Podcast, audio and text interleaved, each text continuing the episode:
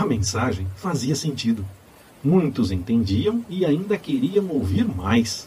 Até incentivavam os pregadores a seguirem em sua missão. Pelo menos os mais novos na fé estavam nessa direção. Precisamos reconhecer a mensagem da salvação e incentivar as pessoas que estão na obra, indo e pregando a respeito de Jesus. Como novos convertidos que se alegram ao ouvir, devemos manter em nós essa alegria do primeiro amor. Essa tem sido sua postura?